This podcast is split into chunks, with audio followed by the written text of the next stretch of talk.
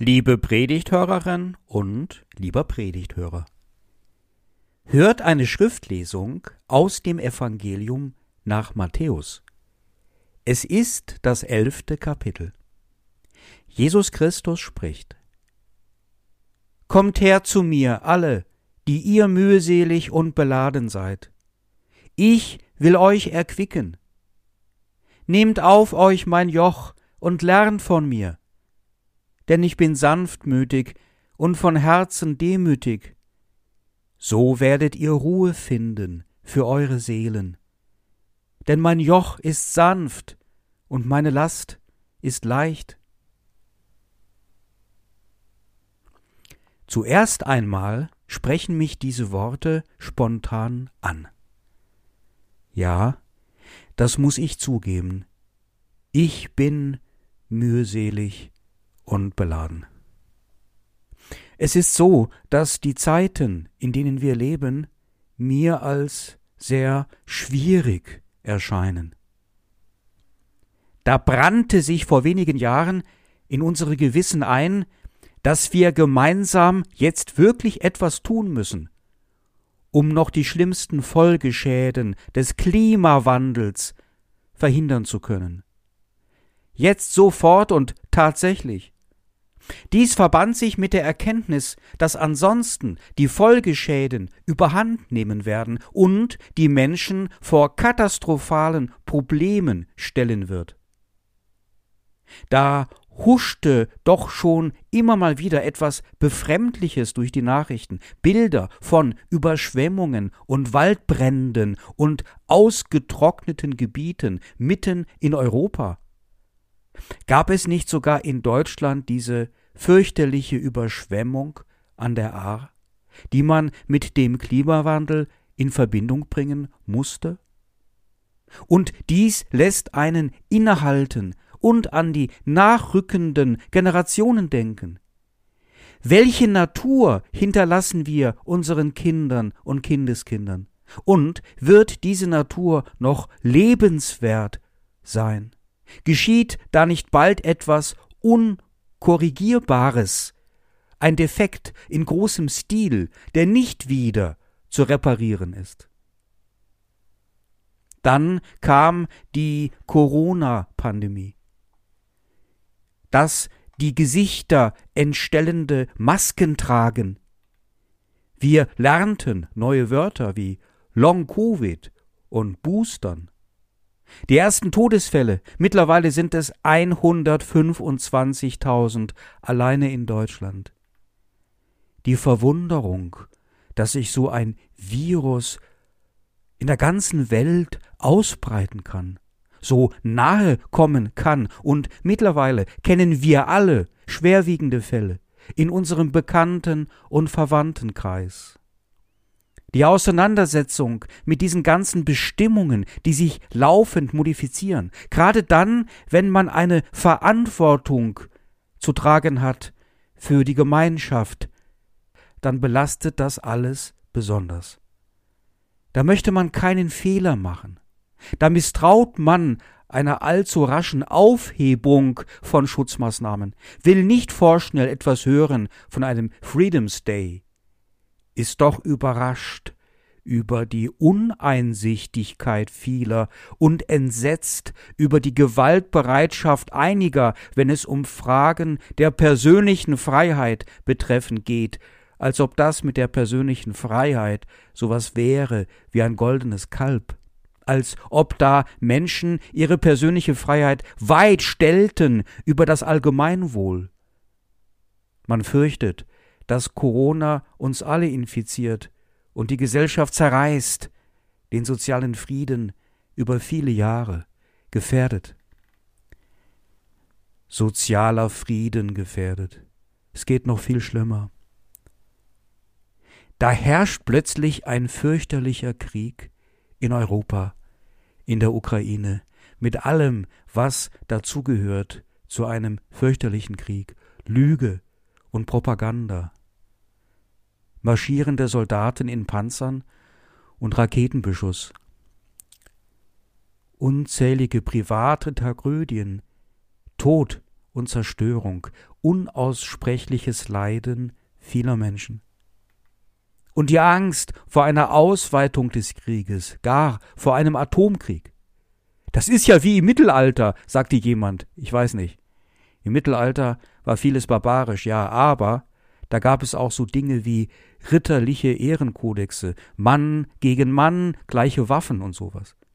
Modern ist jetzt die Heimtücke und die Lüge, als ob wir gar nicht mehr modern wären in unseren Köpfen. Uns kann auffallen, dass unsere Kinder Fragen stellen, unsere Jugendlichen zu schweigen beginnen und unsere Alten retraumatisiert werden und plötzlich Dinge erinnern, die sie schon längst als vergessene Dinge erhofften. Ja, ich bin mühselig und beladen. Ich bin noch nicht an meiner Grenze. Ja, da geht noch was, aber mir ist es so, als ob ich da so eine Grenze ahnen würde so wie eine rote Linie. Und ich und wir uns dieser Linie langsam nähern würden, dem Point of No Return, einem Punkt nähern würden, ab dem vieles in Frage gestellt wird und es richtig anfängt, ungemütlich und unmöglich zu werden für uns alle. Da sind mir doch die Worte von Jesus sehr willkommen. Ja, Jesus, tu was mit mir, mit uns. Und dieses Wort erquicken, das klingt irgendwie gut, irgendwie so fröhlich und unschuldig, so ein bisschen auch aus der Welt gefallen, nicht mehr so ganz zeitgemäß, etwas aus der Sprache der Welt herausgefallen. Ja, gut wenn es da etwas gibt, was anders ist als diese Welt von heute, als eine Welt, die uns zu schaffen macht, die wir nicht mehr bewältigen können. Erquicken, erquicken. Erquicken ist gut. Für mich, für meine Familie und für meine Gemeindeglieder und für die Menschen in der Ukraine. Wir brauchen viel davon. O Herr, lass Erquickungen vom Himmel regnen. Was ich allerdings gleich nicht ganz so gut finde, also so spontan auf den ersten Blick oder nach dem ersten Hören dieses Wortes, ist das mit der Lehre, die uns wie ein Joch auf die Schulter gelegt werden soll. Jesus will uns das auf die Schulter legen. Also, Moment mal, also bitte nichts mehr auf die Schulter. Schulter ist voll. Sorry. Also auch wenn du sagst, das wäre leicht, voll ist voll. Sorry. Nichts Neues lernen müssen. Nichts Neues verstehen müssen. Nichts Abstraktes, Kompliziertes, bitte. Und diese Zeit der Kirche ist vorbei, als man sich begierig an die Kirchen wandte, um Bildung zu bekommen. Die Zeit, in welcher die Klöster wie Universitäten waren und Städte der Humanität und der Bildungsbefreiung wurden, Burgen, Hochburgen der Menschenwürde und der sozialen Idee. Das ist auch Mittelalter und längst vorüber. Aber ich habe eine Idee. Noch gehen mir die Ideen nicht aus. Lasst uns doch mal gucken, was das ist mit der Erquickung. Jesus will ja, dass man zu ihm hingeht. Und das ist ja geschehen. Da gibt es ja genug Geschichten drüber, Berichte, was daraus erfolgte, wenn einzelne Menschen zu Jesus hingegangen sind. Vielleicht gehen wir mal mit und kriegen etwas ab, erkennen etwas von dieser ersehnten Erquickung, Vielleicht fällt etwas Erquickendes für die, die am Rande stehen, noch mit ab.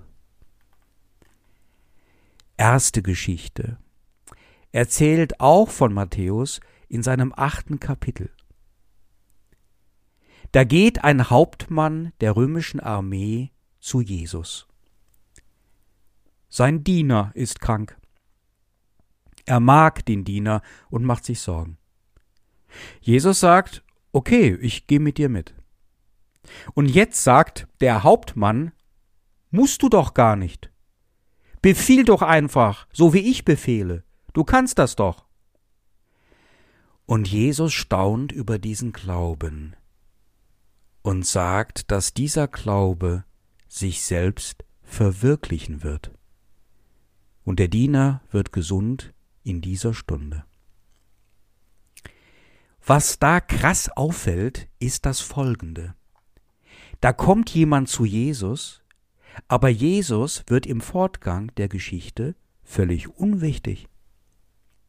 Er wendet sich nicht dem Diener zu als Arzt oder Therapeut oder Zauberer oder Wunderprediger, sondern Jesus verschwindet. Und dennoch geschieht das Wunder, noch viel wunderbarer. Jesus macht sich klein und die Selbstwirksamkeit des Hauptmanns wird groß. Der Hauptmann erfährt, wie sehr kolossal sich sein Glauben auswirkt. Er geht zu Jesus und bekommt es mit Gott selbst zu tun. Und die Lehre von Jesus ist wirklich sanft und leicht. Er sagt nämlich, Euer Glaube schafft ganz Wunderbares. Und dazu müsst ihr nicht erst Heilige werden. So, ein römischer Hauptmann war ein Besatzer, nicht gemocht, von den meisten Menschen verachtet, nicht zum auserwählten Volk der Juden gehörig. Ganz egal, wer du auch immer bist, dein Glaube macht das Wunder. Und es ist verwunderlich, dass gerade Matthäus dies überliefert, welcher doch ansonsten so großen Wert auf Tradition legt, auf Abstammung, Volkszugehörigkeit, Gesetz und Gerechtigkeit. Aber er schreibt eben, was die Lehre von Jesus ist, daran hält er sich, und genau das ist diese sanfte Lehre. Glaube, dein Glaube, schafft Wunderbares, und damit eine direkte Nähe zu Gott selbst. Merkt ihr, was gerade in schwierigen Zeiten so wichtig ist?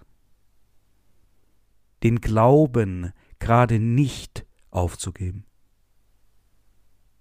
Denn durch diesen Glauben haben wir einen lebendigen Kontakt zu starken, engelsgleichen Mächten, die uns Kraft geben, und eine neue Hoffnung. Eine Erquickung kommt aus unserem eigenen Glauben. Es war so wichtig, mitgegangen zu sein mit dem Hauptmann zu Jesus, aber um diesen Jesus geht es gar nicht. Jesus macht uns unsere Möglichkeiten, unsere geistlichen Ressourcen und Potenzen deutlich, indem er den Hauptmann bestätigt. Es geht um uns, um das Großartige im Menschen, in uns allen.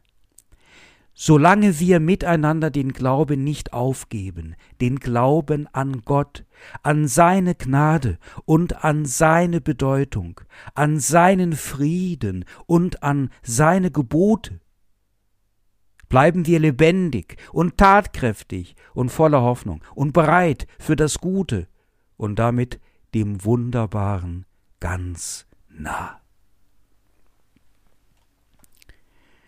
Die zweite Geschichte überliefert uns dieser menschenfreundliche Arzt Lukas in seinem siebten Kapitel.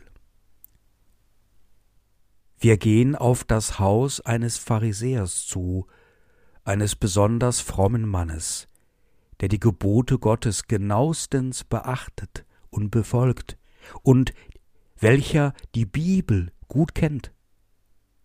Vor uns geht eine Frau. Ihre Schritte mögen etwas zögerlich sein, als ob sie sich nicht sicher wäre. Sie hält etwas in ihren Händen. Sie scheint etwas vorzuhaben.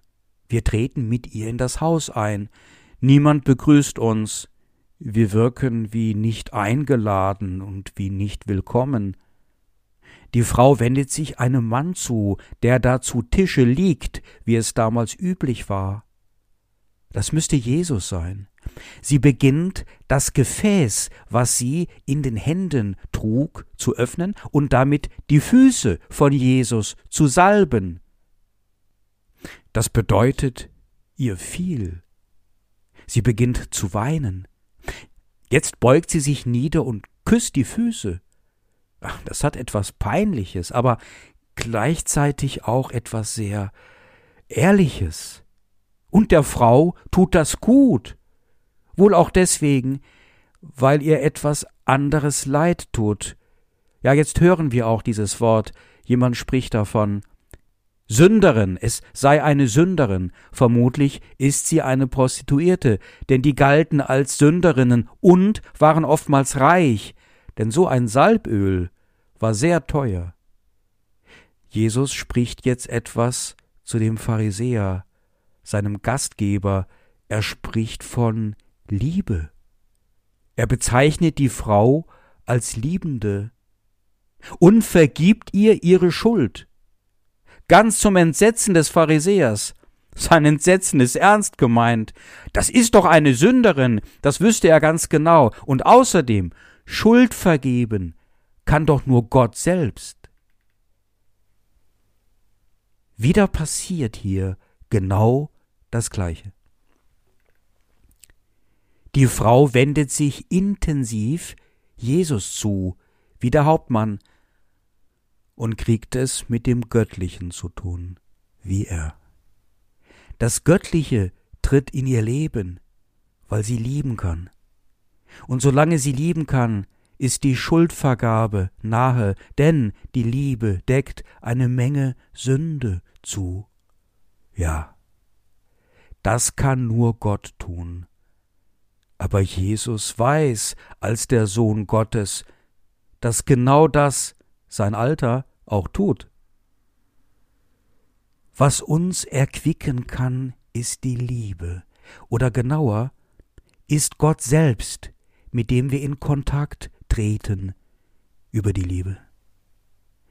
Sei es die Liebe zu uns selbst, dass wir nicht zu viel von uns erwarten, sei es die Liebe zur Natur oder zu der zukünftigen Generation, für die wir den Naturschutz vorantreiben, sei es die Liebe zu den Menschen in der Ukraine, für die wir uns sorgen, die wir als Flüchtlinge aufnehmen, für die wir beten und denen wir spenden, und diese Liebe deckt eine Menge zu von den Sünden, die an diesem Volk in diesen Wochen begangen werden. Ja, Jesus, es stimmt. Und ich schäme mich ein bisschen, dass ich es altklug hinterfragen wollte. Dieses Joch ist wirklich leicht und eine Lehre ganz sanft, die verweist auf die Macht der Liebe, welche unsere Macht ist und direkt einmündet in die Nähe zu dem lebendigen und vergebenden Gott. Aber da ist noch eine dritte Geschichte. Diesmal ist es etwas anders. Jetzt nahen sich mal viele Menschen dem Jesus. Viele haben sich auf den Weg gemacht, nicht nur Einzelne. Sie wollen seine Lehre hören und gehen raus aus den Städten, sammeln sich draußen in der Natur, fernab von den sozialen Kontrollen und der Hektik des Alltags. Aber wir sind dabei. Jetzt seid doch mal still, Leute. Man hört ihn ja gar nicht. Ach, der strengt sich an und ruft laut, aber na gut, etwas schwerhörig bin ich vielleicht auch, also jetzt seid doch mal still. Ich verstehe nur die Hälfte. Aber dafür hab ich jetzt richtig Hunger. Ach, du auch? Ja. Wir sind ja auch schon seit heute früh unterwegs. Und nirgendwo ist was zu essen. Ah, schau mal da vorne. Die Jünger und Jüngerinnen von Jesus, die verteilen was. Also das nenne ich einen Service. Oh, es gibt köstliches Brot mit frischem Fisch. Immer gerne doch. Wo haben die das plötzlich her? Na, ist egal. Wenigstens haben wir gut gefuttert. Die meisten Leute dürften bei diesem Volksfest nämlich gar nicht gemerkt haben, dass Jesus mit ein paar Fischen und Broten fünftausend Menschen sättigte, die Frauen und Kinder wurden damals gar nicht mitgerechnet. Und hier wird es schließlich ganz deutlich. Wir wenden uns Jesus und seiner Predigt zu, seiner Lehre, aber als Kernstück dieser Predigt, dieser Lehre, begegnet uns gerade kein philosophischer, theoretischer, schwieriger, abstrakter Lehrtext, sondern der menschenfreundliche Gott, welcher diesmal uns den Hunger stillt. Und doch hätten wir das nicht erlebt, wenn wir uns nicht Jesus zugewandt hätten. Diese Lehre von Jesus ist nicht nur sanft, sondern sie ist genau das. Sie ist leicht und sie ist die Lehre von dem menschenfreundlichen und barmherzigen Gott. Als solches tun, vergegenwärtigen Gottes in unserer eigenen Existenz wirklich die reinste Erquickung. Ja, die Zeiten sind schwierig. Und wir wären keine Menschen, keine klugen und mitfühlenden, bewusstseinsstarken und sich sorgenden Menschen, wenn wir dies nicht erkennen würden, wenn wir darunter nicht leiden würden, wenn wir da keine Depression hätten. Doch Jesus ruft uns zu sich, und wir dürfen seinem Ruf folgen, ihn vielleicht gerade jetzt besonders laut hören. Solange wir mit ihm in Kontakt bleiben, sind sie uns ganz nah. Die wunderbaren Mächte Gottes. Dieses in Kontakt treten kann auf die vielfältigsten Weisen geschehen. Heute waren wir mit der Konfirmandengruppe in dem Museum in Hürkenshausen, Keramikmuseum. Und wir haben gemeinsam Kreuze gemacht. Es hat uns irgendwie gut getan. Und der Frieden Gottes, welcher höher ist als alle menschliche Vernunft, er bewahrt unsere Herzen und Sinne in Jesus Christus. Amen.